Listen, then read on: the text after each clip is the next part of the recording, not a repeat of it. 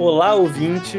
Bem-vindos ao Negócios em Jogo, o podcast certo para quem quer conhecer o dia a dia, as angústias e as conquistas de quem trabalha com jogo de tabuleiro. Pode ser em loja física, online, luderia, ludoteca, fazendo review, não importa, a gente sempre tem uma boa história para contar e umas boas dicas para dar. Para quem não me conhece, eu sou o Guto do Clube dos Jogos e é claro que eu não tô aqui sozinho, né? Estão aqui comigo Isa e Rodrigo da Jogaderia. Uhul! Olá! Hoje o André da Jogaderia não, tá, não vai estar tá aqui com a gente, mas no próximo episódio ele já vai estar tá de volta. Vamos representá-lo. Isso aí. E, direto de São Paulo, Fox da Academia de Jogos. E aí, pessoal, seguindo o jogo hoje. E a nossa convidada especial, a nossa convidada da vez, a Mai, da Loja Lúdica. Olá! É, e para quem tá ouvindo a gente, talvez você não saiba, mas esse é o primeiro episódio que a gente tá gravando em 2021. Então, feliz ano novo aí para todo mundo. Feliz ano novo! Uhul! 2020, 2020.2, gente. Ah, Deus me livre. Todo Ainda... mundo pronto para virar jacaré. Exatamente. Ainda Por é um desafios para todo mundo. Eu, eu tô querendo, eu posso estar na fila para virar jacaré? Eu quero virar jacaré. Também tô nessa fila aí. Vai bumbum tantan. Vai, ficou fácil.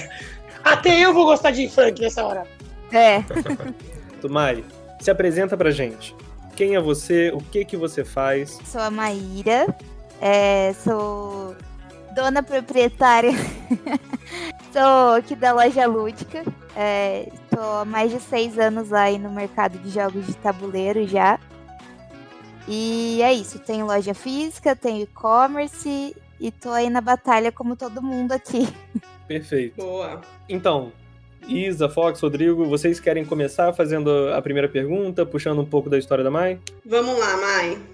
Queremos saber de você é, como é que começou, né? Que foi por onde? Foi pelo War, pelo Banco Imobiliário, foi pelo Uno? Onde que começou essa paixão aí pelos jogos, essa relação? Conta pra gente. Bom, é, foi primeiro pelos jogos né, básicos que todo mundo conhecia. É, minha família sempre foi muito grande e em todas as férias de meio de ano, final de ano, é, vinham todos meus primos para casa da minha avó. Eu morava com a minha avó. E aí é, o que a gente tinha para fazer era ou ficar jogando ou ficar na piscina. Então era sempre essas duas coisas. Passava as férias inteiras fazendo. Então a gente jogava bastante. Veio daí minha paixão. Sempre de presente de, de Natal, aniversário, eu pedia jogos de tabuleiro. E aí eu sempre gostei de jogos de tabuleiro.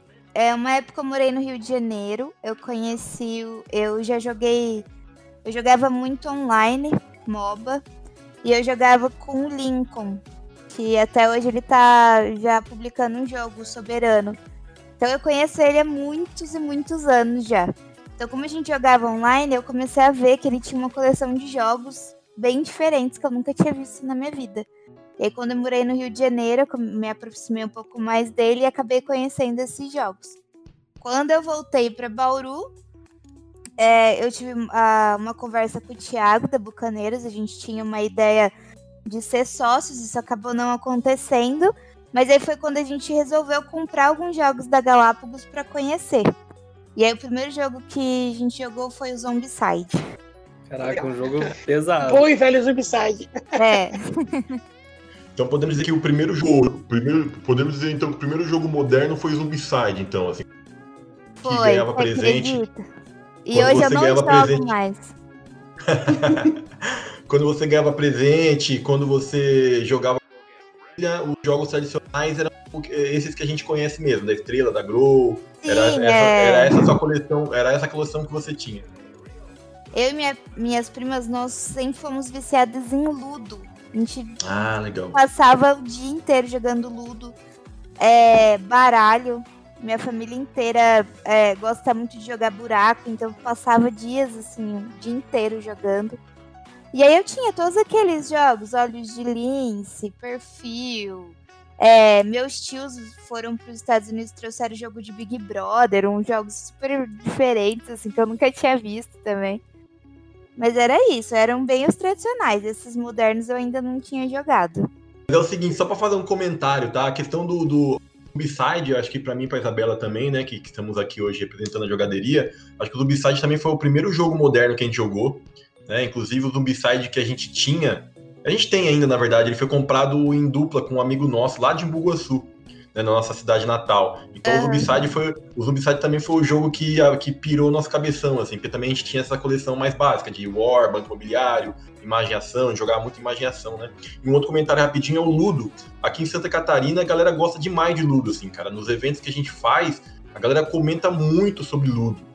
Né? É, um, é um jogo que a gente não dá muito valor, assim. A gente até tem uma versão bem, bem fuleirinha aqui. A gente não dá muito valor, mas a galera curte bastante curte bastante. E eu descobri, é, um, o terceiro comentário, eu descobri que na Colômbia se chama Parquês, o Ludo se chama Parquês, tem um colombiano amigo meu aqui que joga, e esse dia eu descobri que no México se chama é, Notenorres. Tipo, não, te, não se irrite, algo mais ou menos parecido com o que, que o Chaves fala na série, Notenorres. É o que é eu o nome desse jogo. até hoje. Ah, legal, legal, legal. No, no, é, não sei se vocês sabem, mas tem um aplicativo no celular que dá pra você jogar com outras pessoas online do Ludo, né? Isso. Então eu e essas duas primas que sempre jogamos, a gente geralmente à noite, assim, ah, vamos jogar uma partida? Ah, Vai lá legal. e joga uma partidinha legal. Ludo. Boa dica, boa bacana, dica. Bacana. Uma coisa sobre o Ludo, você falou que em qual país que ele chama... É, Parquês, na Colômbia é Parquês. E lá, e, e lá a galera, por exemplo, é vermelho, azul né? Esses dias fuçando, eles têm assim, é muito tradicional, então eles colocam, em vez de azul, vermelho, eles colocam nome de, é, nome de time de futebol, sabe? Então o vermelho é um time de futebol, o amarelo é um time de assim, tão tradicional, de tão jogado lá. Muito legal isso. Mas qual foi o outro país que você falou que era o outro nome? México, que chama Notenorres. Ah, então, olha só, na Alemanha, o Ludo também tem um nome que é tipo assim, tipo, cara, não fica puto, alguma coisa assim. Ah, não se ri. Legal, legal. É, não bacana. se irrite. É uma, seria uma tradução assim também. Que bacana. Mai, voltando à loja lúdica, você falou que tentou uma parceria e ela não foi para frente. É, e daí você, o que, que você fez? Você abriu a loja sozinha? Foi como que surgiu a ideia de você abrir a, a loja lúdica? É, acho que foi o seguinte: é, qual o salto? Qual, qual, foi o momento que você falou assim, jogo e agora eu quero vender? Né? Qual foi o seu insight para fazer essa mudança de, de consumidor para é, é, comerciante? Ah, então eu vou ser bem sincera. O meu negócio ele não veio tanto da paixão dos jogos de tabuleiro. Ele veio como um, um empreendedorismo mesmo. Tá? Eu passei a jogar mais depois que eu já tinha loja. Então foi, foi realmente a questão de, de ver que era um mercado que estava entrando, era uma coisa que estava pessoal tava gostando, eu tinha gostado, eu, eu, eu achei que algumas outras pessoas também gostariam de ter acesso a esses, jogos. Então, foi, foi numa época que eu voltei do Rio de Janeiro para Bauru, eu estava trabalhando, trabalhava como secretária numa escola de inglês. E aí eu tinha muito tempo ocioso, assim, lá, né? Eu só tinha que marcar presença de aluno e tal, e acabava que eu já sabia todo mundo de cabeça. Então eu ficava muito assim, sem fazer nada. Eu falei, ah, vou montar um, uma loja virtual e vou começar a vender na internet como uma coisa secundária, assim, um segundo dinheiro que eu vou estar tá ali ganhando. Mas desde que você abriu, que você começou a vender pela internet, já era loja lúdica ou era outra coisa e se transformou na loja lúdica? Não, sempre foi loja lúdica. Desde sempre. E no início você. É isso, assim, hoje a gente quer falar mais com você sobre esse aspecto de venda online, marketing digital, essas coisas também sobre ser mulher nesse ramo, né? É, daí eu queria saber, assim, quando você abriu a loja, você abriu só online, né? Era uma loja online exclusivamente. Isso. E a partir de que momento que você foi migrando para a loja física? Não levou seis meses para isso acontecer. Porque aí a, o e-commerce ele acabou cobrindo todo, cobrindo o salário que eu tinha na escola. E aí eu comecei a calcular minhas horas e tal e falei não, se eu dedicar mais tempo ao e-commerce, é, eu vou crescer mais do que me manter aqui trabalhando, né? E aí quando eu saí da escola eu falei, não, então eu tinha alguns clientes aqui em Bauru, eu falei, eu vou abrir então um espaço físico pro pessoal ir lá comprar. Meu, minha loja era minúscula. acho que não tinha 20 metros quadrados, 10 metros quadrados. Ela é muito pequenininha, não cabia nada, assim. E aí eu abri essa primeira loja, mas foi focando no pessoal que já comprava aqui em Bauru e em eu ter um espaço para sair de casa e trabalhar todos os dias. É, e você estava sozinha nesse início? É, você é, empreendeu sozinha? Como é que foi esse processo é, de você, enquanto mulher de uma área, né, de uma outra área, é, ter esse, né, essa iniciativa de empreender? E eu queria saber um pouquinho, né, antes da loja física, assim, co como é que foi esse início pra, da, da loja virtual, né? Então, é, eu tinha um relacionamento na época, mas é, o, era o Rogério. O Rogério ele trabalhava, então é basicamente eu que fazia tudo sozinha, né? É, eu tive ajuda em tipo coisa de sistema, de, de criar site, essas coisas assim que eu não tinha muita experiência. Mas sempre foi, sempre fui eu. E e assim, o que eu na época o que eu via de diferencial, que foi o que me fez crescer bastante, é que a minha loja acho que tinham três na época. Era eu, Tabuleiro Mix do Mike e mais alguma outra, eu não lembro. Que vendia online. E aí eu, eu, eu comecei a negociar com o pessoal no Facebook, fazer atendimento é, diferenciado direto no, no Facebook. E aí foi aí que eu vi que, que ia dar certo. Mas assim, é, como mulher, eu senti algumas dificuldades, mas é porque é, era tudo muito fechado ainda, as pessoas não se conheciam, não tinha muita editora, não tinha muita coisa assim. É, e o fato de de ser mulher, eu acho que no início ele não impactou tanto porque o mercado ainda era muito pequeno. Acho que uhum. depois acabou entrando mais gente e algumas coisas foram mudando. Mas o começo foi esse, basicamente. Eu tinha dois trabalhos. Eu tinha a loja e tinha o meu trabalho que eu ia todos os dias e ficava lá trabalhando. Você disse que começou com uma loja muito pequenininha, né, de 10 metros quadrados, 20 metros quadrados. Sim. É, e hoje em dia você tem uma loja que é bem maior, né? Sim. Tem uma loja que ela deve ter uns 60, 70 metros quadrados, mais ou menos. E você já foi dessa loja pequenininha para essa ou teve um meio termo? Você Não. foi mudando aos pouquinhos? Eu, fech... eu fiquei nessa loja pequena, eu fechei, voltei para casa. Eu fui para uma outra loja bem grande, só que era num bairro muito afastado da cidade e não deu. Não é que não deu certo, deu certo, mas não era o que eu queria. Aí fechei de novo. Aí eu fui para essa loja grande. E aí dessa loja eu tive mais uma loja no shopping, fechei também. E aí continuo só com essa. Dessa acho que tem uns 3 ou 4 anos já. Ô Mai, seguinte, é, hoje a gente, né, a gente tem que fazer, a gente tem que botar nossa cara para vender mais, né? Então você falou que você fazia um atendimento personalizado no, no Facebook, e isso era um diferencial seu.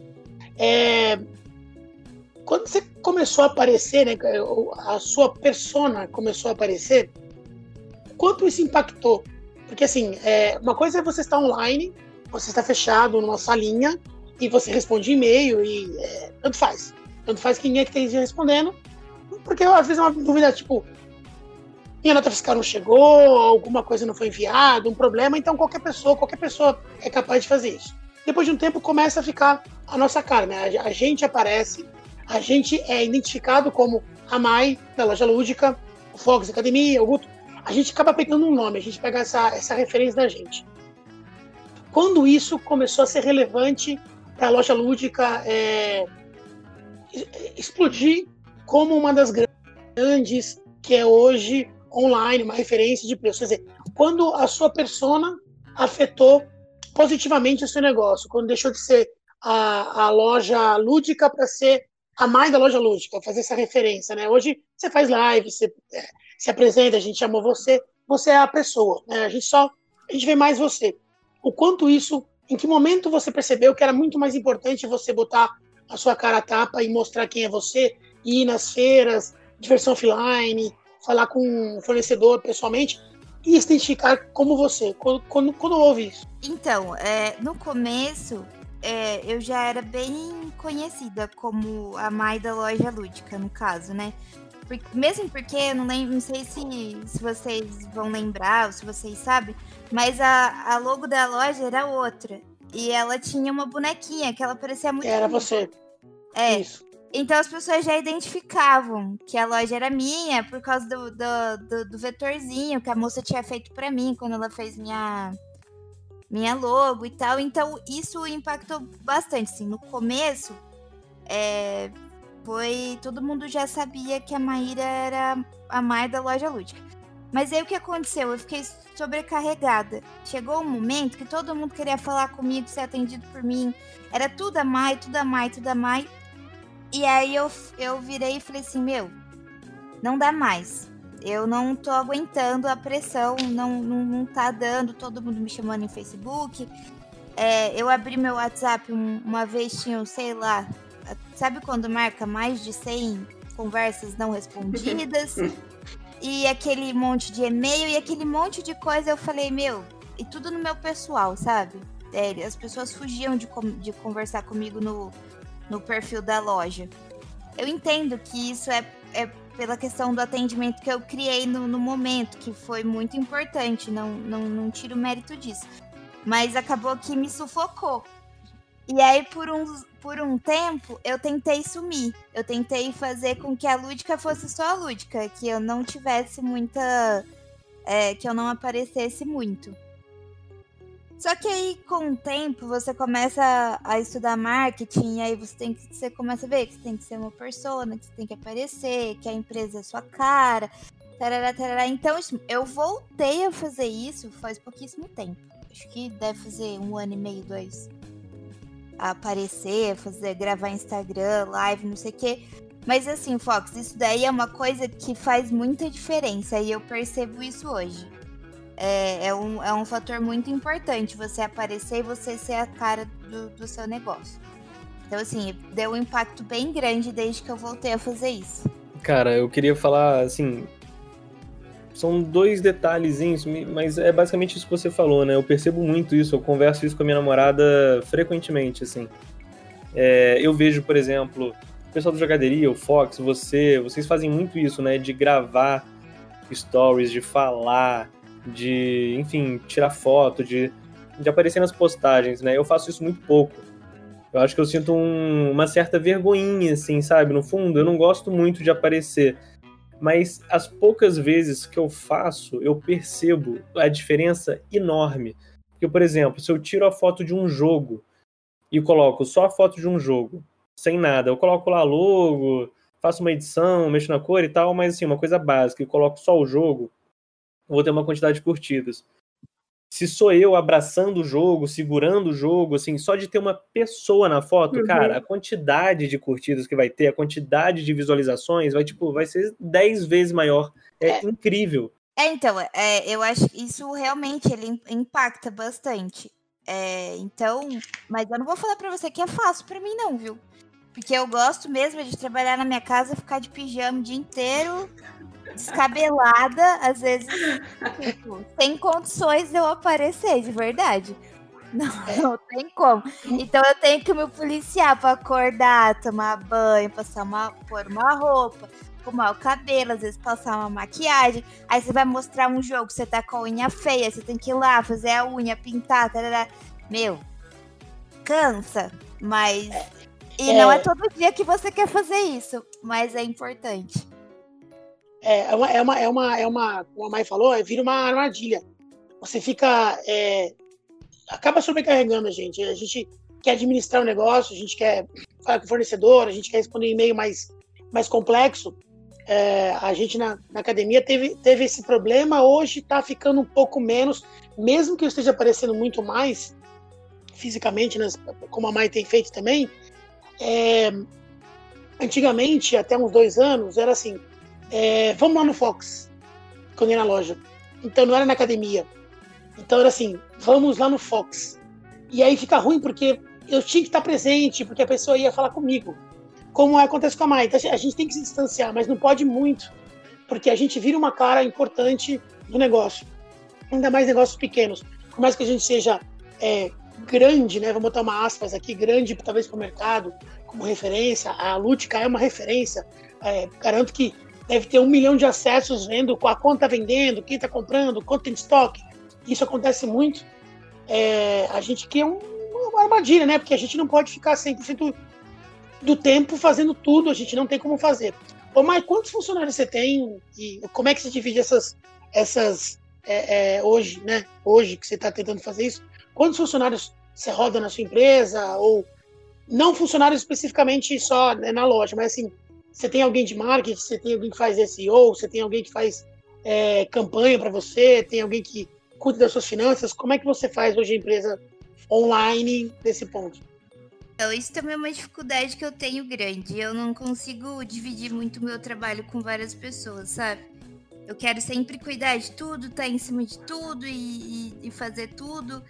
E aí chega um ponto que eu não, que não dá, né, pra fazer. Vira um gargalo, né? É. Então, mas assim. Falando em pessoas, de verdade, se nós somos em cinco pessoas aqui na loja. Bom.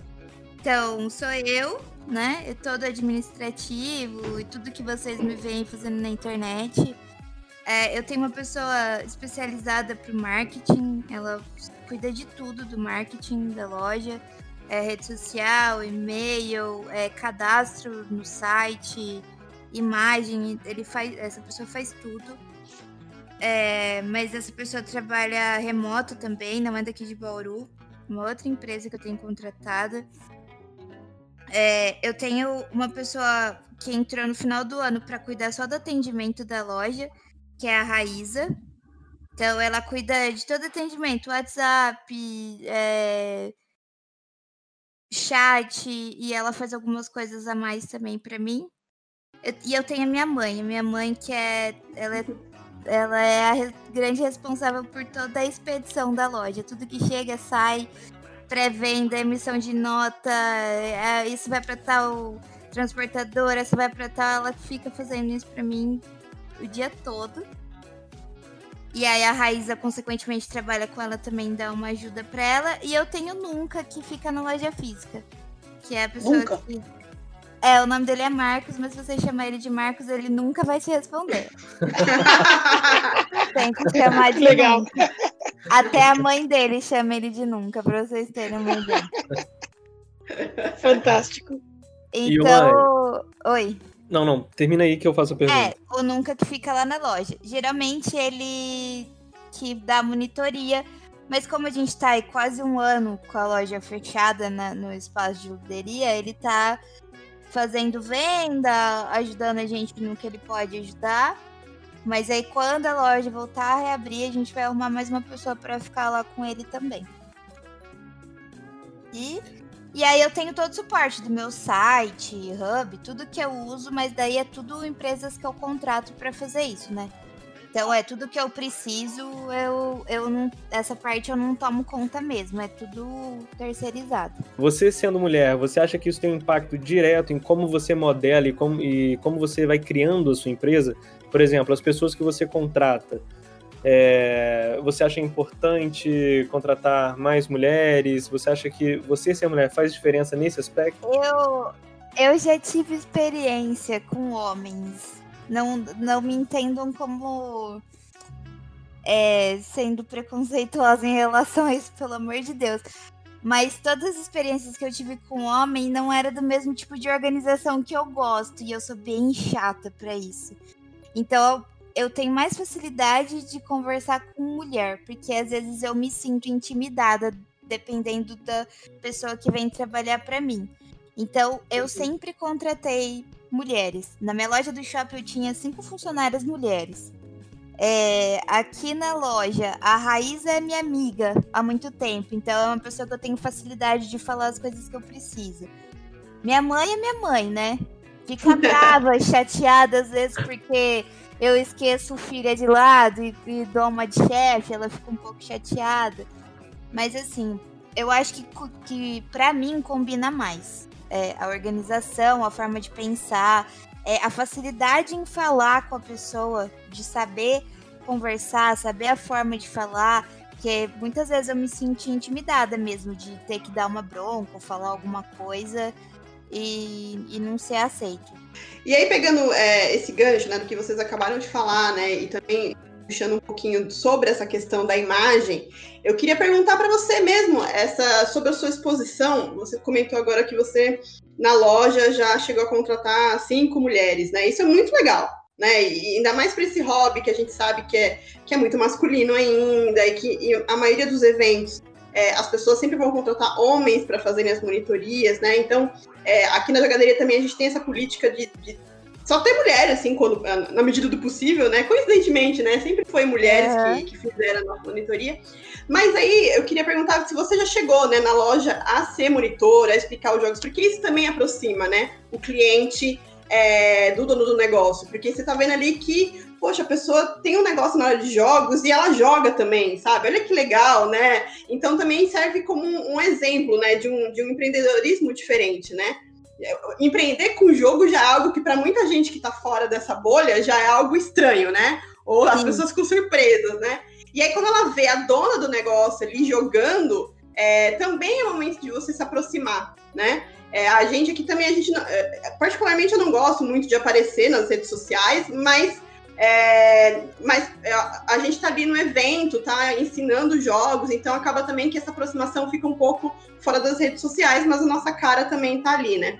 Então eu queria que você falasse um pouquinho disso. Eu sou uma pessoa que eu faço tanta coisa que chega no fim do dia eu tô morta, né? Então, é, abrir um jogo de tabuleiro às vezes não é minha primeira opção, vou confessar. Porque eu também gosto de jogar no computador, no celular, no Switch. Eu sou bem. amo jogar coisas. Mas eu sempre fiz questão de todo final de semana estar na loja. Sábado e domingo, que são os dias que eu não trabalho na, na internet, eu ir pra loja e ficar lá. É, ah, às vezes tem um amigo, um casal, uma pessoa que tá lá, tem cliente que manda mensagem e fala, ah, a Maíra vai estar tá na loja no sábado, no domingo, então não sei o quê. Mas é de sempre ir jogar com os clientes que, que pedem, que, que gostam, amigos que vão lá. E também ajudar na monitoria. Se precisar tá ali ajudar, vou confessar que eu não sei o tanto de jogo que eu nunca sabe, tá? Porque acho que ele sabe 99% dos jogos e eu não sei tudo isso, não. Eu dei uma parada. É muito lançamento, eu não, não tô tendo tempo de acompanhar, não. Mas sempre que eu posso, eu vou lá. E às vezes eu vou também para jogar e conhecer mais jogos e ficar lá. Acho que é isso. Eu respondi essa pergunta? Eu respondi. Sim, sim, sim. Ah, sim, sim, sim. em questão de, de eventos, eu adoro ir pra eventos, tipo, diversão offline, todos esses assim. E aí, quando eu vou, eu faço questão de ficar jogando também. Legal. Mai, seguinte, é, você falou que você cuida mais da parte administrativa, você tem é, o, o, seu pessoal que. O, o, Nunca, que faz a parte de monitoria. É, existem, como você falou, hoje 825 bilhões de lançamentos de todas as editoras. A todo momento tem. A Galápagos gosta de lançar toda segunda-feira oito jogos novos, aí a Paper também, e aí não sei quem, Conclave, todo mundo lança. Então, assim, é um volume grande. É, hoje, a loja lúdica acho que vende todos os jogos. É, existe. Não sei se não tem algum jogo que você não venda, né? Mas você precisa fazer, tem um dinheiro limitado para investir no pagamento do, do, dos seus, é, do seu estoque, você tem que ter uma, um giro, é, tem que fazer uma curadoria, uma curadoria, se não do jogo, da quantidade do jogo que você vai comprar, né? Se, lá, alguns são mais lançamentos, outros a gente sabe que é, vão vender mais, vão vender menos. Então você tem que fazer uma curadoria com relação ao que você vai comprar.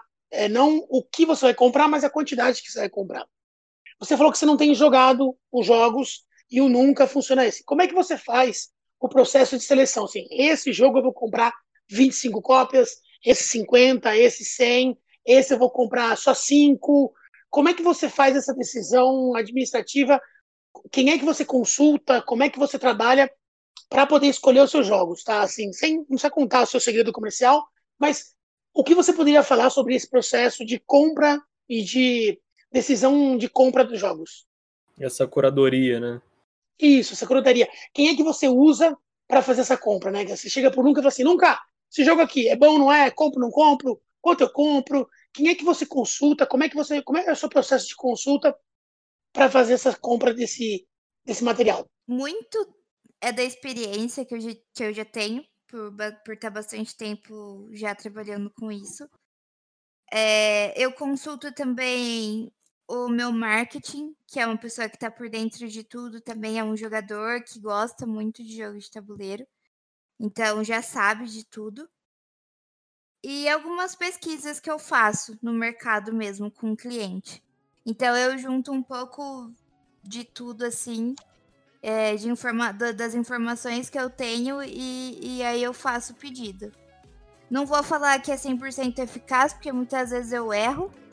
E isso é uma coisa que não. Muitas vezes, por, por mais que você pesquise, que você saiba, que você tenha certeza.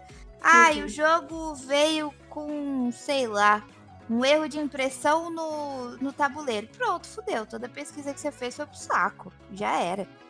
Isso aí vai ficar no seu estoque e você vai se lascar, entendeu? Então, assim, é, é, a maior parte é disso, é de experiência. Eu consulto o meu marketing e algumas pesquisas que eu faço de mercado também, quando eu sei quando a coisa vai lançar, ou, ou de algumas, alguns lugares que eu posso tirar informação disso. E uma coisa que é legal, até para quem tá ouvindo a gente, é que assim, isso que a mãe falou, né, cara? A gente não acerta sempre. Se a gente acertasse, se a gente comprasse as coisas sabendo, pô, tendo certeza de que vai vender na primeira semana, porra, todo mundo ia se dar muito bem, mas a gente sabe que no fundo não é assim, né?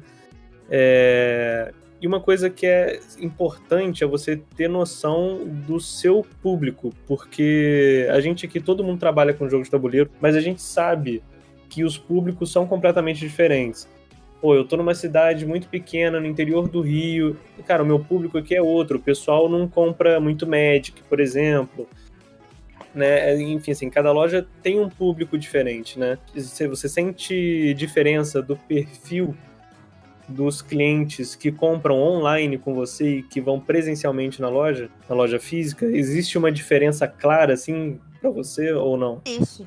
Na internet tem de tudo, né? Tem, tem. Eu tenho todos os clientes possíveis. Eu tenho acho que 13 mil pessoas cadastradas no site. Então, assim, eu tenho todo tipo de cliente. E eu trabalho em vários, vários, eu vendo por vários lugares, né? Então, sim, cada um tem, tem a sua diferença. Agora, o cliente da loja física, eu tenho clientes aqui em Bauru que eles são colecionadores, que eles são. É, têm jogos mais pesados, compram tudo que lança. Existe também. Mas a maioria é gente que está conhecendo, que eu acho que é o fato principal e o mais importante de você ter a loja física. São pessoas irem e conhecerem o hobby. Então, é, esse é o público que eu tento alcan alcançar mais, assim, chegar mais aqui na cidade. E o resultado tem sido legal, tem dado bem certo, assim. A maior parte do, do público daqui de Bauru são pessoas que estão conhecendo e começando uma nova coleção. Legal. E você, é claro que a gente tem a pandemia aí, 2019, 2020, mas até mesmo antes disso, e também eu quero saber mais para frente, né, como que ficou depois da pandemia, mas nesse primeiro momento, quero saber de antes da pandemia, o seu a, a maior parte da sua clientela vinha da parte online ou vinha da loja física? Sempre foi da online. E como é que a pandemia te afetou nesse sentido? Eu não tive piora da venda online. É, não caiu em nenhum momento as vendas online. Até algum, alguns meses deu uma melhorada. É, mas na loja física, o mesmo é, também não, caiu o faturamento por questão de, de locação, né? Do, do pessoal ir lá e jogar, do espaço, de eu ter que manter um espaço com uma estrutura que eu paguei muito caro para ter ela, então é, com a incerteza de abre, não abre, não podia fechar também, não, né? Não, é, de uma vez a loja. Então, assim, me, é, eu tive o custo de manter o espaço, que não é barato, e que o que sustentava basicamente isso eram as pessoas indo jogar lá. E hoje isso não existe. Já vai fazer quase um ano que a loja está fechada. Então, nessa parte, a pandemia me afetou bastante. Mas na parte de venda, desse tipo de coisa, é, eu sempre fiz delivery, eu sempre dei um jeito do cliente no estoque retirar. Então, parte de venda não me afetou. Legal, mas e você, e você sente que apareceram assim novos clientes nesse meio da pandemia? Porque foi um período também que as pessoas começaram a se interessar mais por tabuleiro, né? O que você sentiu, assim, que já eram os velhos clientes ou eram pessoas novas procurando esses jogos? Os clientes já existiam, mas teve bastante gente nova. Não foi tanto quanto alguns meses atrás que eu reabri a loja, mas só para venda. Né? Porque assim, a minha loja ela fica na rua do principal shopping da cidade. Fica duas quadras para baixo do shopping, duas ou três quadras. Então é uma rua muito movimentada e ela é, é muito grande, chama muita atenção. Então às vezes as pessoas param só para ver a loja. E com a loja fechada isso não vai acontecer, né? Então, diminuiu bastante, assim, a questão de novos clientes, né? Ô, Mai, seguinte, é, você hoje o seu, o seu portfólio se consiste basicamente de jogos de tabuleiro, card games, essa, esse mix que é apresentado pelas empresas que a gente conhece no mercado de tabuleiro, Galápagos, Conclave, Paper Games, Devido. Você, no meio do caminho dessa pandemia, é, teve oportunidade, procurou outros é, mercados, outros portfólios para também vender online. É, é, por exemplo, muitas lojas de Magic sofreram muito com a falta de espaço de jogo. Você começou a vender Magic também, né? E tinha espaço de jogo. Houve uma queda natural porque as pessoas não pararam de jogar, então não tem. Então, Magic, Yu-Gi-Oh!, esses caras de games sofreram uma, uma, uma leve é, queda na, na, na, nas vendas porque faltou público. Você não, porque você. O foco seu é online, então, né? aumentou o número, mas você procurou quebra-cabeça, brinquedos infantis, é, outros tipos de produto, você olhou para isso, você se preocupou com isso, ou você falou, não, vou 100% focar em board game e, e, e, esse vai ser um objetivo daqui para frente. Você procurou outro portfólio, outro produto para vender? Não, eu me mantive no jogo de tabuleiro e a questão do Magic, eu só vendo Magic para atender o público daqui de Bauru mesmo. Dificilmente eu vendo na internet Magic. Às vezes eu coloco Magic na internet, mas coisa que que eu não que eu não consegui vender aqui e é bem pouco. Mas eu não procurei nada não. Me mantive só no, no, no jogo de tabuleiro. Continuei vendendo Magic, porque querendo ou não, o pessoal ainda estava consumindo aqui na cidade. Mas foi isso. E eu queria fazer uma pergunta sobre o espaço, né, que você falou que tem para o pessoal jogar e tal. Esse espaço você já tinha ou você vai abrir esse espaço para o pessoal jogar? Eu já tenho. Já faz bastante tempo já. Você aluga os jogos? Como que é a experiência de aluguel de jogos para você? Ah, aqui é, é portaria. Paga um, um valor para entrar e fica jogando. E aí eu tenho lanchonete, né? E vendo salgado, refrigerante e tal. E o pessoal fica ali jogando. Tem os jogos e é só isso. Não, não alugo pra pessoa levar embora. É, não deixo, por exemplo, a pessoa sair voltar depois de novo. Vai, vou sair pra comer, qualquer coisa, não. Tipo, entrou, pagou, jogou e vai embora.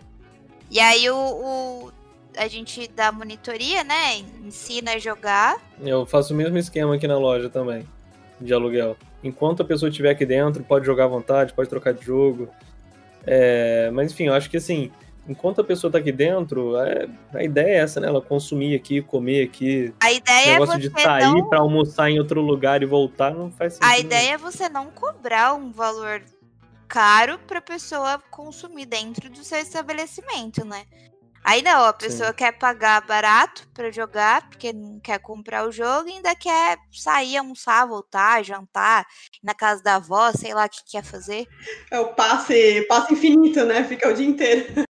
Fico louca da vida com isso. Bem-vindo ao clube. E você tem muito jogo? Cara, eu dei uma boa enxugada na minha coleção por causa do da pandemia. Eu vendi um montão de jogo. Vixe, dei o fim, sei lá, quase tudo que eu tinha. Mas isso daí é, para mim é relativo, porque eu tava sempre renovando, né? Eu sempre vendo um, pego o outro, porque a galera quer jogar coisa nova. Então eu vendi tudo, a hora que for reabrir, eu abro tudo de novo. Você é pretende voltar ao mesmo esquema? Vamos dizer que vamos considerar o fator uhum. é, utópico de voltamos à normalidade, tá? Tipo, todo mundo vacinado, não tem mais pandemia. Você pretende voltar ao modelo antigo? Você percebeu alguma diferença? Você reparou no mercado alguma diferença de como agir fisicamente com o seu cliente? Por exemplo, expor de uma, uma forma diferente o produto. Eu lembro das fotos antigas que na parte de cima eu acho que tinha uma área de jogo, aí virou estoque, é isso? Eu não lembro se eu estou confundindo as lojas, talvez. É...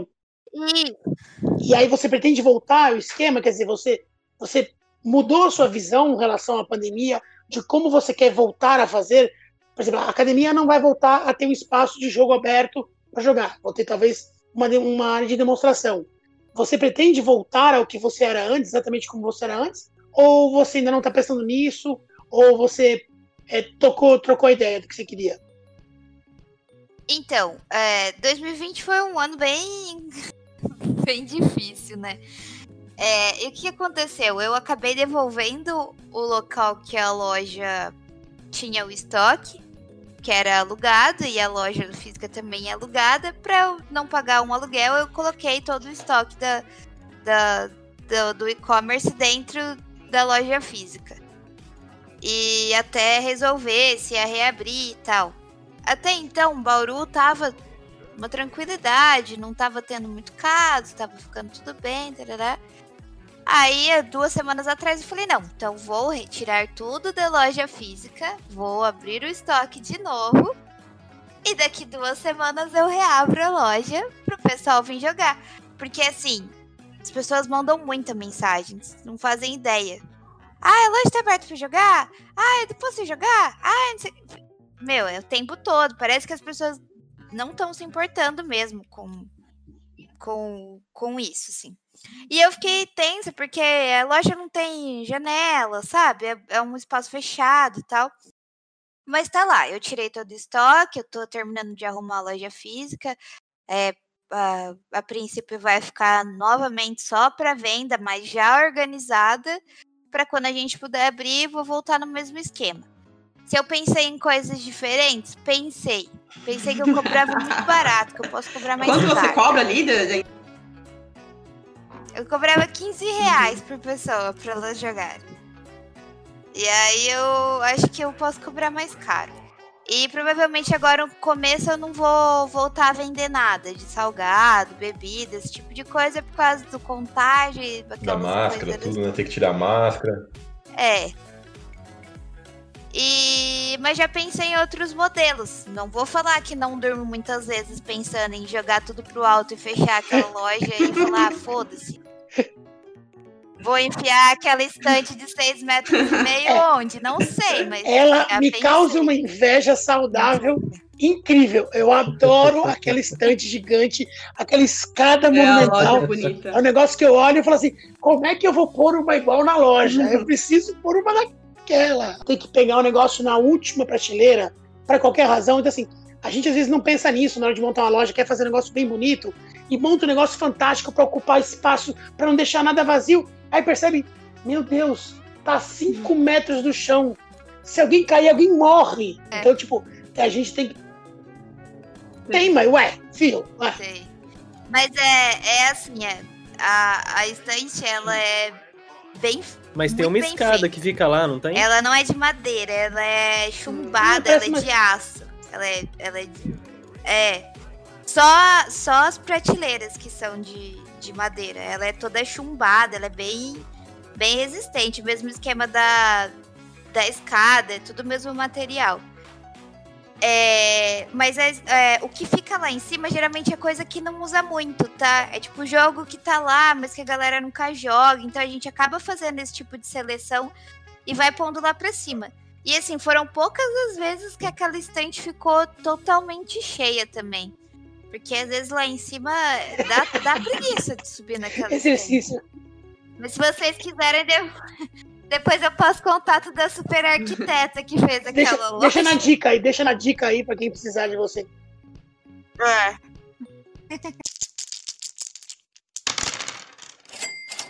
Aí, agora eu quero saber das histórias, eu quero saber dos perrengues. É, tanto com aluguel de jogos, quanto tanto com. Famoso chargeback. Com venda online. Eu quero saber assim dos golpes, se já rolou golpe. Eu quero saber das histórias, dos perrengues que você já passou vendendo por aí. Nossa. Já, já recebeu pedra de volta falando que o jogo tava vindo? Você abriu era um monte de paralelepípedo? Meu, eu, eu tenho, eu tenho uma, uma muito boa. É, eu resolvi vender um, um bundle de Magic que tava parado, fazia meses na loja. Falei, ah, vou pôr pra vender. Coloquei na Amazon. Beleza, o cliente foi lá, comprou, mandei para ele o bundle. Ele alegou que tava faltando não sei o que, não sei o que lá, que ele ia devolver. Beleza, recebi de volta, tinha tudo, tava com os pacotinhos de booster tudo fechado, tudo certo. Aí eu falei, ah, vou vender os boosters separados, porque a caixa já tá aberta, o pessoal não vai querer, tarará, tarará. Beleza, vendi um booster para um mocinho. Depois volta o pai e a mãe gritando comigo que eu tinha vendido carta velha pro menino. Você acredita que o cara abriu todos os boosters de Magic, tirou todas as cartas e colocou todas as cartas velhas no lugar? E ele conseguiu lacrar de um jeito que não, que não dava pra ver? Difícil, trabalho, dificilmente, não dificilmente dava alguém pra vai ver contar que um outro perrengue. Caraca. Esse daí foi, foi Que sensacional. prejuízo. E aí já era, né? Você É. não conseguiu falar com o cara, perdeu. Não, eu já tinha, na verdade, eu já tinha falado com o fornecedor, olha, o cara falou que tá faltando isso, isso e isso, me mandou foto, tarará. O fornecedor já tinha falado, não, pede de volta, mas fica com o negócio aí pra você e eu vou te reembolsar, não tem problema nenhum. Então, pra mim, eu não tive, tipo, teoricamente, eu não tive prejuízo. Alguém teve Nossa. prejuízo do cara roubar, é óbvio, né? Mas eu fiquei tão pé da vida quando eu descobri isso, mas eu fui descobrir, tipo, quase um ano depois, eu acho, que eu nem Uhum. vendia. Aquilo tava fechado, tipo, um lugarzinho de devolução que eu largo lá, de vez em quando que eu vou olhar o que tá acontecendo, sabe? E aí tava lá parado. Aí, bem na semana que eu resolvi vender, o menino comprou. E o pior é que o menino que comprou era autista. Ele teve crise, porque ele abriu a. Ai, meu, Puta deu merda. maior. Olha, eu vou falar a real. Aí eu dei uns booster pro menino. Nossa, eu falei, nossa, tudo bem. Esse foi um dos perrengues mais perrengues, assim, que eu acho que E tem outros? Con- Conta aí, conta aí pra gente. Tem. Tem bastante. Ai, teve uma época que tinha um cara que ele fazia pedidos gigantescos pra conseguir frete grátis. O pedido chegava pra ele, ele pegava um jogo, que era o que ele queria realmente e devolvia o resto. Pra não pagar frete. Ca- Cada uma, né, velho? Mano, você é louco. Esses caras são mestre, mestre em fazer maracutaia. Cara, você é louco.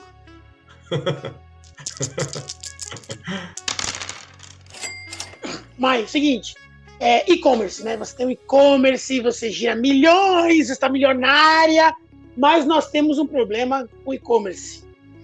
Golpe de cartão de crédito, que é muito comum. Como é que você trabalha para evitar esse tipo de coisa? O que a gente chama chargeback, né? O, o cliente vai lá, compra, recebe produto e fala, não fui eu que comprei. E aí a, a, a, o operador de cartão de crédito fala, infelizmente, a compra não foi feita, a pessoa disse que não é dela o cartão, foi um golpe, fraude, e acaba caindo no nosso, no nosso colo. Como é que você lida com isso? Como o seu venda é majoritariamente online, deve acontecer isso de forma razoável. Aconteceu alguma vez de uma forma gritante? Você criou algum sistema? Como é que você lida com essa, com essa infelicidade do nosso sistema é, financeiro brasileiro, que tem muito chargeback, a gente não tem como é, muito não tem muita defesa com relação a isso. Como é que você lida com isso financeiramente e, e mecanicamente, né? Você tem algum truque? Você tem alguma coisa para falar? Ó, faça isso que evita bastante isso. Eu. É, ultimamente eu não tenho tido muito, não. Eu já tive casos da pessoa receber, tipo, dois mil reais de jogo e depois se tornar no cartão. É, mas eu consegui reverter, porque eu tenho essa vozinha, sou calma, tranquila, mas quando mexe no meu bolso, tenho dó da pessoa. E, caraca, um grande prejuízo em dois mil reais assim, tipo. É, mas aí resolveu, é. Já teve uma moça que, que também é, falou que tinha roubado o cartão dela, e realmente tinham roubado o cartão dela, e aí a, a bandeira do cartão é, estornou todos os pagamentos. Aí eu fui falar com ela, ela refez o pagamento. Geralmente eu tento uma argumentação de falar com a pessoa. Ligo no celular da pessoa, mando WhatsApp, falo, vou, resolvo. Hoje eu trabalho com o Mercado Pago. Mercado Pago, o chargeback deles é muito baixo. Você paga caro por isso, porque a, porque a porcentagem deles não é barata. É, mas às vezes compensa você fazer isso. Hoje, se você vai colocar qualquer uma que é mais barata, é, você acaba pagando por, pelo chargeback por fora, tem, tem umas coisinhas assim. Então, o Mercado Pago é um que eu confio muito. É, emissão de nota fiscal, 100% tem que ter emissão de nota fiscal, porque você consegue comprovar que você vendeu o produto. E o tracking do, do envio, tanto da transportadora quanto dos correios, se, se eles verem na documentação que o jogo chegou, também é, tem que, que voltar o dinheiro para você. Ah, às vezes a transportadora perdeu. Eu vou na transportadora e faço a transportadora me pagar o negócio, sei lá. Eles assim. É, eu não tenho tido muita, muito problema com isso, não. Quer dizer que assim, mexeu no seu dinheiro, as, ah, as é. farpas levanta. Nossa. Eu viro um monstrinho. mas esse é o ponto fraco de quase todo mundo, né, gente? Convenhamos. Sim. Ninguém é. gosta de tomar prejuízo. Pô, é, a gente trabalha, a gente trabalha para ter lucro. Imagina. Mas assim, ó, eu tenho muita reclamação do tipo, ai, o jogo chegou e tá um pouquinho amassado. Mano, você olha o jogo não tem nada amassado. Aí você gastou a porra do fresh pra mandar pro cara pra voltar o jogo. Sério, tem bastante coisinha, assim. Eu tenho. Eu recebo recados em comentários. Olha, estou comprando dois do mesmo jogo. Você escolhe os mais perfeitos. Que um eu vou manter lacrado e o outro. Sério que a pessoa compra dois pra manter lacrado e outro pra abrir? Sério? Coleção. É. Olha, me manda com plástico perfeito porque eu eslivo a caixa com plástico. Ah, gente. Não, assim, sinceramente, isso pra mim é demais, cara. Sim. Gente, o jogo foi feito para ser jogado. Não, o, Fox é. deve, o Fox deve ter muito disso. o Fox deve ter muita experiência sobre isso também, né, Fox? Meu, vocês... eu tirei foto. Então, é, então, eu tirei foto de todas as expansões de Munchkin para um cliente, que ele queria a caixa perfeita. Só que a mais sabe, com certeza, quem vende Munchkin em expansão sabe, é nenhuma, nenhuma, nenhuma caixa chega de nenhuma forma normal. Ela tem um amassado, um apertado, sempre acontece alguma coisa com a caixa do Munchkin, não tem jeito. Eu acho que a, a, eles se reúnem assim onde fabrica, que acho que é na Copag, e pulam em cima das caixas para achar, mas não tem como. Nenhuma chega em perfeito estado. Então, assim, eu separei as melhores para ele, tirei as fotos e falei, o cara, o que eu tenho é isso. Porque não tem o que fazer, não é, não é má vontade da mas, gente. Ó, eu vou, eu vou mas... falar uma coisa para vocês que, é, que é, é muito. que eu acho muito válido vocês saberem todos, todos os produtos que chegam na loja, e não chega pouca coisa, sempre é lote muito grande. Eu faço conferir em jogo por jogo. Chegou, eu faço transportador esperar, eu olho caixa por caixa. Ai, tem um amassadinho na caixa. Aí eu pego lá o romaneio e falo: Ai, olha, um volume tarará, tarará amassado. Aí anota, assino. Ah, chegou o jogo amassado, estragado, não sei o quê. Ô, oh, fulano de tal, ó, oh, tal jogo chegou amassado. Você vai me mandar outro? Não, não vou. Então quanto você vai me dar de desconto? Aí eu vendo pro cliente. Meu, porque não tem condições. Tem cliente que reclama por cada coisa. É, a gente. A gente. Desculpa, eu tô rapidinho aqui. É, a, a, gente. A jogaderia trabalha com menos. É, menos colecionador e mais jogador, né? É, nossos jogos por, por a gente fazer evento, a gente ter começado a fazer é, em restaurante, em bares, hamburguerias tal, então a gente sempre, a gente sempre é, preferiu usar jogos mais leves, mais tranquilos de ensinar tal, né? Então a gente não tem assim no, no, no nosso entre aspas, o nosso, o nosso cliente ele não é, ele não é um cliente que joga jogos pesados, né? A gente não tem muito disso. Então a gente nunca teve problema com esse tipo de coisa, assim, de, né? até, até porque a gente também não vende, né? A gente não vende, mas a gente nunca teve muito contato com essa galera que é colecionadora, sabe? Que é a galera que. Deve ter aí na sua, aí na sua loja aquele jogo Dream On. Não, é. Ah, do da Galápagos. É. Ele tem um, ele tem um, um plástico Hum. dentro, com a que vem as Certo. cartas encaixadas. Teve uma moça que o plástico estava uma ponta quebrada, ela fez o trocar o jogo pra ela, de dentro do jogo. Uhum.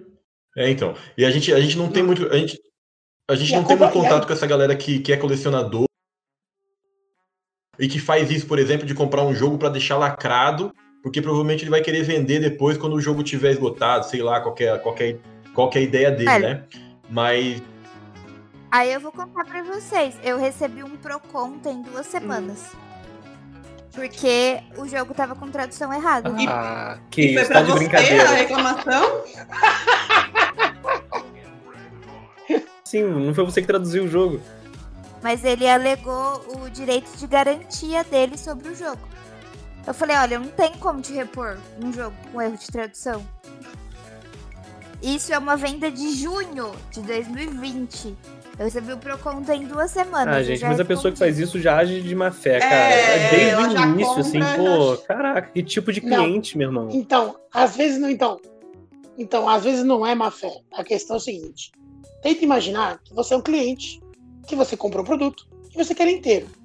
Ah, o Brasil tem vários problemas e coisas positivas, tá? O Código do Consumidor é uma coisa muito positiva, mas também cria certos entraves, certos problemas para o comerciante, porque fica uma, uma, uma área cinza. Quem é responsável por algumas coisas? Nem tudo é coberto.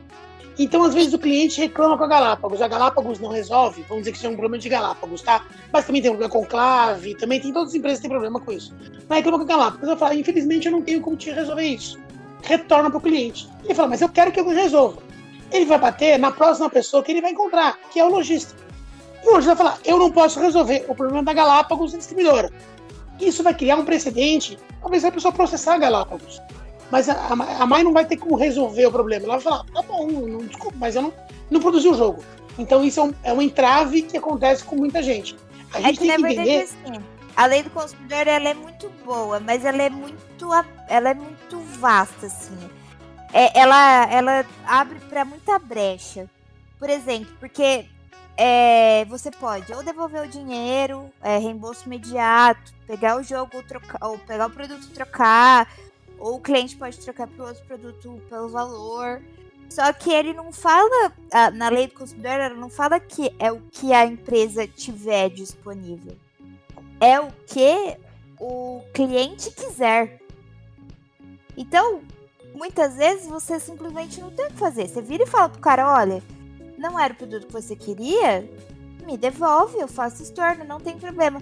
Mas aí é, entra na questão de não ser uma coisa que é o que a empresa tem para oferecer, é o que o cliente quer. E aí ele vai e abre o processo, entendeu? É, O gente. Guto, o Guto tá. tá- Momento de silêncio Não, aqui, um minuto assim, de eu tô- silêncio por essas pessoas. Não, gente, assim, é porque é claro, eu sou empreendedor, eu tenho minha loja, mas todo mundo aqui também é cliente, porque, né, a gente não vive de jogo de tabuleiro, a gente compra tudo, a gente compra roupa, a gente compra comida, a gente é cliente também, né? Até pra você que tá ouvindo a gente aí, deve estar pensando, ah lá, bando de lojista querendo relativizar, gente, não é isso. Mas a partir do momento que a gente tá do outro lado do balcão, a gente entende os dois lados. É, Enfim, assim, eu falei aqui que talvez o cara tivesse agindo de má fé desde o início.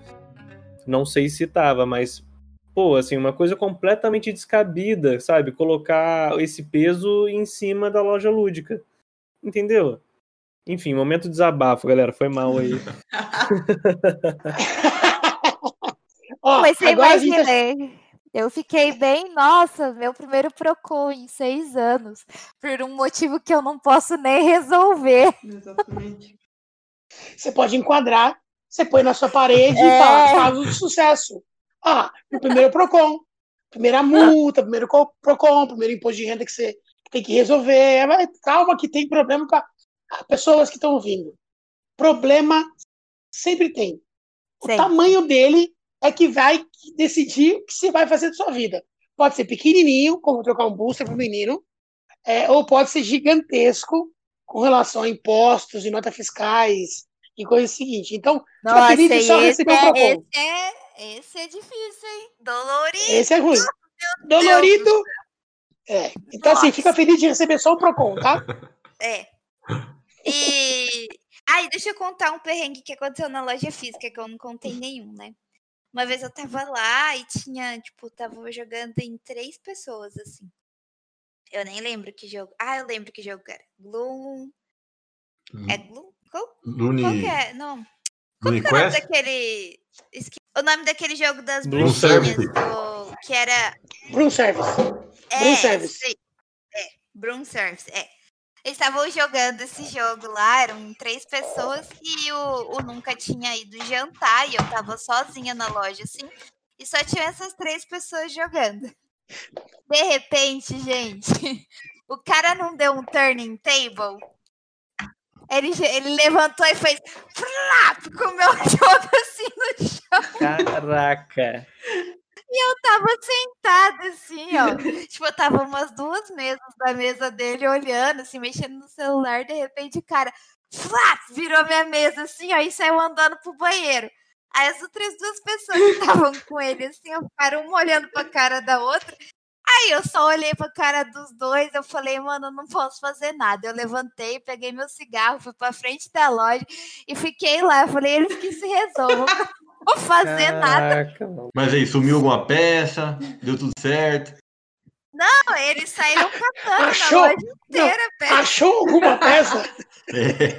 Hoje em dia, essa é a única mesa lá que, que tem só três pés. Aí eu fico imaginando o contexto, né? Qual que é o contexto pra pessoa jogar Bloom Service e ainda virar mesa? Tipo, realmente. Então, não Não sei se você já jogou Bloom Service, mas E bem que tem que ter o depois, blefe, né? Mas realmente não, não deu muito certo esse jogo. Eles, eu sei que depois eles sentaram na mesa, pediram outro jogo, continuaram jogando. E eu fiquei assim, nossa, o que tá acontecendo? Em todo esse tempo de loja lúdica, é, tem alguma coisa que você mudaria, que você teria feito diferente se você soubesse tudo que você sabe hoje? Nossa, muita coisa, com certeza, não tenha dúvidas. As experiências só vêm com o tempo mesmo. É, é muito, tem muito erro que pode ser corrigido hoje, mas é o que me alivia assim é que é era um mercado, ainda é um mercado novo, né? Mas na época que eu entrei era muito mais. Então eu sei que com os erros eu aprendi bastante coisa, né? É, e talvez eles nunca pudessem ter sido evitados por, por questão da experiência do mercado, minha experiência mesmo.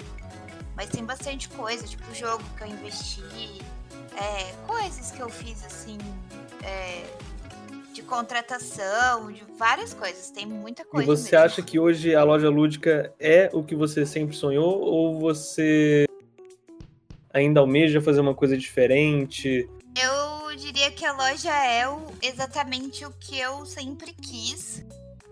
Principalmente agora, é, do meio de 2020 pra cá, em relação a. Não a pandemia, né? Mas a outras coisas. Ela é o que eu sempre quis que fosse.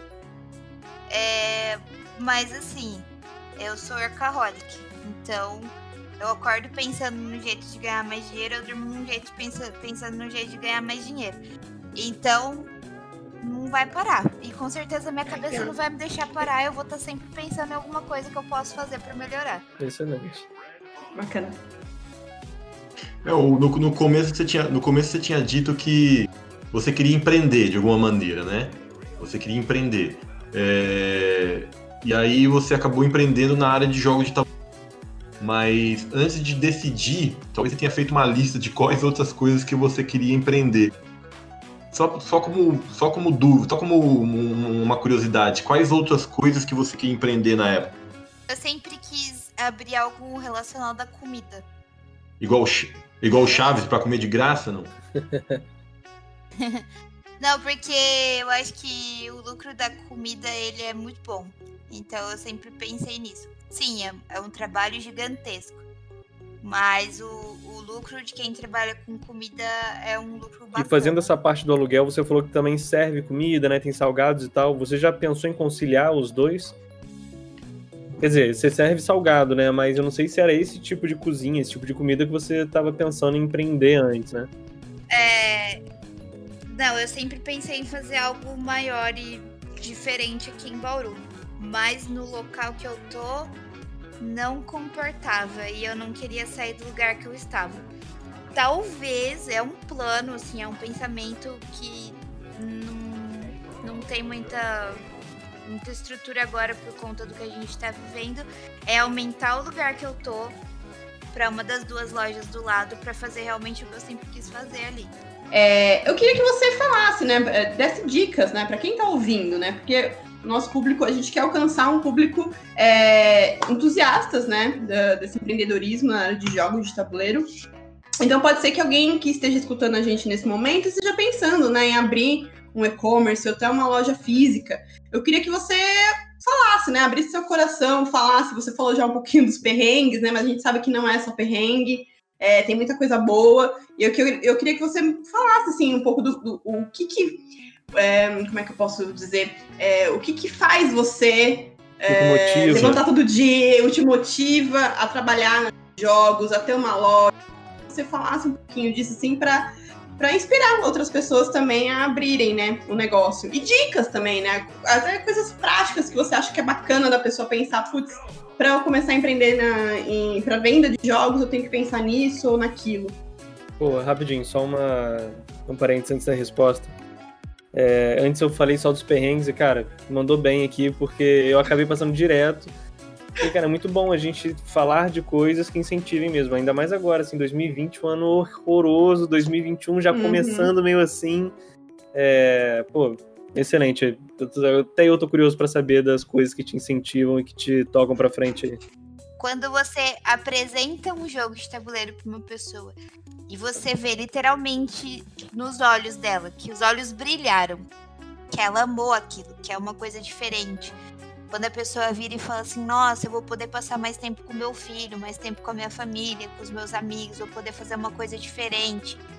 Isso eu acho que é uma coisa que motiva muito. É você acordar e, e trabalhar com os jogos. Com uma coisa que é saudável, né? Uma coisa que é saudável, que, que vai é, fazer bem para os outros, é, enfim.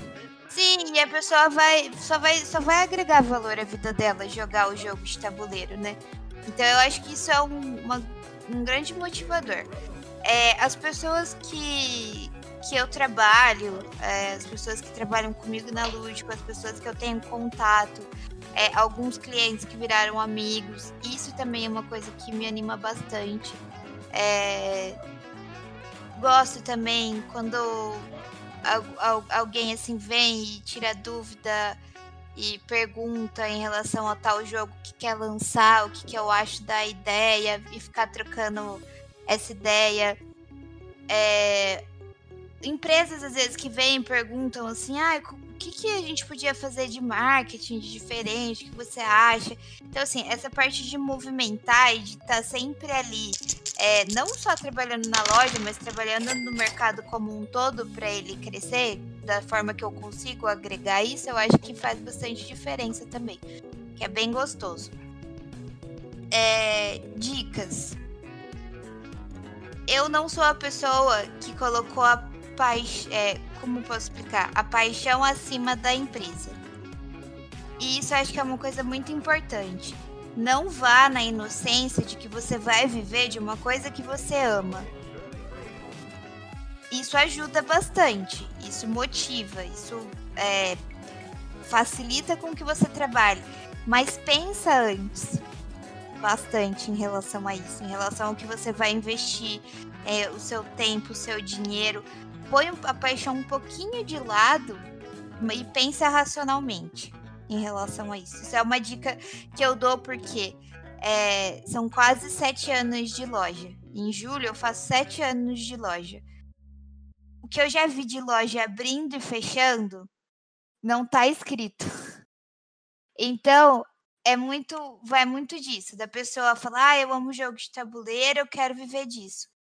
É legal, é uma paixão, você tem que ir seguir isso, mas pense como um empreendedor antes de tudo. É, o seu caminho, né, foi mais ou menos isso, pelo que você no começo da, da, da, da conversa foi bem isso, assim, você, você pensou em empreender, empreender na área, mas você tanto quanto você começou a jogar depois que você entrou nesse ramo, né? Então você teoricamente não entrou como uma, uma apaixonada pelos jogos, né? Então a gente vê muito isso, assim, às vezes as pessoas vêm comentar com a gente, é, são pessoas que gostam de jogo, né? São apaixonadas, têm a sua coleção e de alguma maneira querem é, é, empreender nessa área. É super válido, foi assim que a gente começou, né? Mas você você trilhou um caminho diferente, né? Você queria empreender alguma coisa, ainda não era totalmente apaixonada por jogos, assim, né? Não, não tinha tanto contato e, e, depois que você entrou nisso que você foi se especializando, jogando mais, conhecendo melhor esse mercado, né? Eu acho que as duas coisas são válidas, na verdade, os dois caminhos são válidos. Mas a gente tem que saber também que mesmo trabalhando com o que a gente gosta, não é sempre que a gente vai estar tá fazendo aquilo que a gente gosta, né?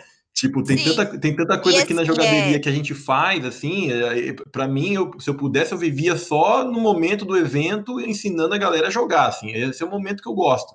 Mas tem várias outras coisas então, que a gente tem que então, fazer no dia a dia que não é tão gostoso assim, né? Então, é que assim, a parte de, de jogo da, da luderia, assim, vamos dizer, do, do espaço para jogo, é diferente do, do caso, por exemplo, eu e o Fox, que o nosso foco é vender. Uhum. Entendeu? Então, muita gente às vezes fala assim: ah, vou abrir uma loja de jogos de tabuleiro para vender, um e-commerce. Não, gente, você tem que ver isso como um negócio, não só como um, ah, eu vou vender o que eu uhum. gosto. É, é, mais, é mais isso que eu tô querendo dizer. Porque eu recebo muita mensagem assim: ai, Maíra, tô, tô longe de você, tô aqui, sei lá, no interior de Minas, quero abrir uma loja, não sei o quê. Você acha que 30 mil reais dá para eu abrir uma loja? Meu, Fox vai dar risada, ele vai falar, meu, 30 mil reais é uma nota que eu recebo da, da, da editora, entendeu? Não tem condições de. E aí, às vezes, eu, eu. Não é que eu sou grosseira, é porque às vezes eu tô mesmo tão corrida que eu falo, não, não dá. E aí eu não. eu não Aquela direta, né? Um aí você ouve. A, a, a, a, a Maia responde assim: não dá. Aí você ouve do lado, tum, a pessoa cai no chão com a voadora. Pá! Meu, é que, assim, é que a, a pergunta do tantos mil dá envolve muito mais coisa. É do tipo, o cara gosta de jogos de tabuleiro, ele tem esse dinheiro e aí ele quer comprar jogo para vender. Mas em nenhum momento ele parou e pesquisou por quanto que ele precisa investir inicialmente para abrir um negócio. E aí você fala, meu, esse cara não vai para frente. Não, não dá. Não dá, ué. Não é que em relação só ao valor que você tem, é em relação a um monte de coisa que é você nem. É, eu entendi. Se, se, ele, se, ainda tá na, se ele ainda tá nessa pergunta que realmente né, não, não pesquisou nada, na é. verdade. E assim, é uma coisa que eu sempre pensei. O jogo de tabuleiro, ele causa uma paixão. As pessoas ficam alucinadas por jogos de tabuleiro. E algumas elas acabam até perdendo o, o foco da, das outras coisas, porque fica tão. Nossa, eu quero jogar, eu tô apaixonada. Isso é muito legal. Mas na hora que a pessoa começa a pensar em, em, trabalhar com aquilo, isso tem que ser deixado um pouco de lado, sim. É gostoso, mas tem que ser deixado de lado porque é um negócio. É, imagina um alguém que gosta de beber cerveja e fala assim: ah, vou abrir aqui um bar. Aí senta lá todo dia e fica bebendo, né? E não vende, perde o foco.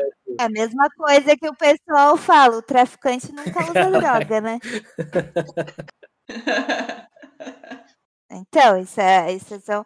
Tem gente que já fala isso, entendeu? Então, é, outra dica é pesquisar bem a o que você pode oferecer de diferencial para o cliente, o que você pode oferecer para o cliente. Não vai na onda de outras lojas que estão há muito tempo no mercado fazendo as coisas que vocês acham que aquilo é uma receita, nem sempre é uma receita. Às vezes algumas coisas elas acontecem, um desconto, um frete grátis, um, um brinde, um não sei o quê, aquilo tudo geralmente é estudado, não vai na fé de que aquilo é uma receita que dá certo, que não dá certo. Então, é sempre procurar o que você consegue fazer, o que você pode fazer e um diferencial que você possa ter para sua loja ter sucesso. É o famoso frete grátis pro Acre. Nem todo mundo consegue pagar isso, filho. Eu não O pago. É, então. E aí a pessoa fala, frete grátis para todo o Brasil a partir de 350 reais. Aí você fala, mas todo o Brasil mesmo? Tem certeza? Você vai mandar um Nemesis pro Acre. Hum. Você sabe quanto vai custar isso no PAC? Seu lucro vai pro lixo. Não existe Muitas vezes você perde dinheiro. Porque chega uma fa... é, é que é que tem é muita coisa que envolve. Por exemplo, você começa pagando um imposto baixo. De repente você vende tanto porque o jogo de tabuleiro é caro, mas a margem é ridícula. A hora que você chega que você está pagando 10,5% de imposto por cada venda que você faz, você fala: "Ah, vou dar frete grátis, que jeito? Vou dar sleeve de brinde, mas bagulhinho impresso em impressora 3D, acho, não, não tem condições. Ó, vamos aproveitar as dicas aqui que a Mai deu. É, jogaderia. Vocês têm alguma dica aí pra essa, pra essa quinzena? Caramba, a gente. Não pensou. É, Não, mas eu pensei. Tem duas dicas. É, posso- pode ser duas, gente? Porque Pode, uma pode. envolve. né, né, Não pode guardar para o próximo. Não, não, eu vou, eu vou. Uma dica, é, já que a gente está falando de, de negócio online, né, que envolve é, muito texto, muito né, conversa por texto, eu queria dar uma dica para as pessoas, sabe? Gente, vamos usar o bom dia, o boa tarde, o boa noite. Né, na, na hora de você estar mandando uma mensagem no WhatsApp, para você perguntar um preço, para você fazer qualquer coisa, ou para você fazer uma venda, gente. Porque a, a gente tem conversado muito aqui internamente o quanto que as pessoas não sabem atender, né? E isso não é para área de jogos de tabuleiro, é para a vida toda, assim, para todas as áreas de, de, de negócio, as pessoas realmente não sabem atender. Então, é, chega um cliente, vai fazer uma pergunta, entra, entra em contato com você no WhatsApp, a pessoa não dá bom dia, escreve tudo de qualquer jeito. Então, né, é, tomar cuidado, porque é isso, quando você vai fazer um negócio, se você vai vender online, principalmente nisso, porque você precisa tomar cuidado com o que chega, como é que a mensagem chega do outro lado, né? Uma coisa a gente ambígua. tá aqui. Exatamente, uma coisa a gente tem que estar falando no, no telefone, no, no tete a tete, outra coisa é como ela vai ler, né? Então é, é tomar muito cuidado com isso, porque o que a gente tem visto assim no mercado é, é meio preocupante. Porque realmente as pessoas não sabem, a gente não tem essa cultura do empreender. E empreender envolve muitas áreas, né? Não é só você saber fazer a, é, a, o jurídico, não é só o marketing, né? É relacionamento com as pessoas. Então, é tudo isso que você tem que olhar. Então, uma dica que eu dou é tomem cuidado com a forma que vocês estão se comunicando, né? Com o seu cliente. Né, com a escrita, principalmente. É, o WhatsApp, só para complementar aqui, o WhatsApp é tão. tão é, não é nada pessoal, né? Antigamente a gente fazia, muito antigamente, a gente fazia venda pessoalmente, olho no olho. Depois, telefone, né? Que a gente ouve a voz da pessoa, conversa ali na hora, então dá para você perceber algumas coisas ali pela fala e tal. E o WhatsApp é tão, tão nada pessoal assim, né? Só que mesmo assim as pessoas reparam, cara. As pessoas, as pessoas leem, se elas, elas conseguem perceber se tá atendendo de um jeito, tá atendendo do outro, o bom dia, enfim, é, isso é importante. É, rapidinho, uma... rapidinho, Isa. Ah, tá. Só eu vou dar minha dica aqui no meio da sua dica, porque é uma coisa que tem a ver. Uhum. É, e aproveitando também que o Rodrigo falou do WhatsApp, gente, não sei se você que trabalha com comércio conhece o WhatsApp Business. Pessoal, se você tem uma loja, baixa o aplicativo, baixa o WhatsApp Business, ele é diferente do seu WhatsApp pessoal. E lá tem como você configurar várias mensagens, deixar pronto. Né? Então, alguém manda uma mensagem, se você não pode responder na hora, você vai configurar uma mensagem lá de boas-vindas, vai falar um pouco sobre a loja, tem como você colocar fotos do catálogo, do que você tem para vender. Então, assim, é uma super ferramenta. Ainda mais que agora a gente está o tempo todo ali respondendo, vendo coisa na internet, é, você deixa umas respostas já pré-setadas. Então, por exemplo, sei lá, você, você, tem como você presetar tudo mesmo, assim, sabe? Configurar tudo. Você escreve barra alguma coisa, ele já vai puxar uma mensagem que você deixou pronta lá da memória, e se você quiser mudar alguma coisa ali, colocar o nome, incluir o nome da pessoa, alguma coisa assim, você faz. É, mas enfim, assim, é um ótimo jeito de você otimizar o seu tempo e e assim, ter respostas um pouco melhores, sabe? De não ficar ali no super, supetão respondendo, escrever rápido, tentar Uhum. ser ambíguo. Não, você faz uma coisa pensada e deixa pronta ali. Não, é isso, é isso. Dá pra, dá pra deixar pré-configurado pro WhatsApp da pessoa falar bom dia, né? Se a pessoa de bom, dar bom dia, ela pode configurar para falar bom dia. Né? E na dúvida, coloca sempre um emoji que sempre dá uma carinha feliz, sempre funciona, né? Quebra o gelo e fica mais também intimista até, né? Não fica uma coisa tão burocratizona assim a, a conversa. E aí, outra dica que eu queria dar, e também puxando então o gancho do, do Guto, é, pensando em ferramentas, né? A gente sabe também que um dos problemas quando a gente vai empreender é que é a gente sempre está sozinho, né? Eu faço tudo, eu faço a venda, eu faço atendimento, eu faço né, a compra e faço marketing. Então, é, para esses casos, se você não tem uma equipe, se você não tem é, grana para investir em marketing, uma dica que eu dou é, que é você fazer sua própria, suas próprias artes no Canva, né? Canva é uma ferramenta online, canva.com. É, lá você vai ter vários modelos para você criar diferentes designs, tanto para Facebook, para Instagram, para cartaz, qualquer coisa que você pensar, você já vai ter lá é, layouts prontos para você fazer seu design. Então, é um programa de designer, né? E hoje está muito fácil. É, hoje está muito fácil você é, fazer algumas coisas de artes é, para as redes sociais. Então a dica que eu dou é: não tem grana para investir em equipe de marketing, não sabe nada de design, investe aí um tempinho para aprender a mexer canva.com é de graça, tem um plano pago, mas você não precisa pagar, enfim, tem um plano gratuito e lá você começa a explorar a ferramenta. Então essa é a dica que eu dou hoje também. Fox. Pessoas, é, nada mais importante para uma pessoa do que o nome dela. Então, tudo que você assina é muito importante. Seja um contrato social de sua empresa, seja um, um documento que você recebeu alguma coisa, uma nota fiscal, tudo tem que ser lido. E muita gente deixa de ler a coisa mais importante, que são os disclaimers dos programas. Você usa o WhatsApp, leia o disclaimer. Você lê, o, você usa o Twitter para se comunicar? Leia o disclaimer. Eu sei que é chato, mas é importante você saber até onde você pode ir numa rede social. Ou num WhatsApp da vida, o que você pode falar, o que você não pode falar.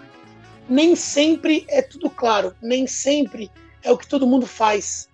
Não é o que todo mundo faz que é o correto. Pode ser que alguns lugares fechem o olho para alguns erros é, bobos. É, vou dar um exemplo claro. É, você abriu uma conta num banco e você colocou o seu nome lá como fiador particular, lá no finalzinho do contrato, para ter o cheque especial, sabe? Aí você sai da empresa e o seu nome continua lá. Leia todos os contratos até o final. Vai fechar algum negócio? Leia de novo o contrato e veja se seu nome não vai ficar em alguma coisa. Se você não é responsável por alguma coisa e durante quanto tempo você é responsável a leitura de um documento até o final vai te poupar muito trabalho depois. Não deixa de ler nada que tenha o seu nome, que tenha o nome da sua empresa, porque senão você pode acabar entrando num buraco gigantesco de um problema que às vezes não deveria ser mais seu. Não deixe de ler. Beleza. Beleza. Temos um episódio então? Temos. Aí, ó, peraí, antes da gente acabar, gente, se alguém quiser entrar em contato com a gente, tanto para tentar gravar o podcast, para indicar alguém que, enfim, qualquer coisa, se quiser entrar em contato com a gente, a gente tem um e-mail e um Instagram que a gente vai aí arrumando aos pouquinhos. É, o e-mail é negóciosemjogo@gmail.com, que é o nome do podcast, não tem erro.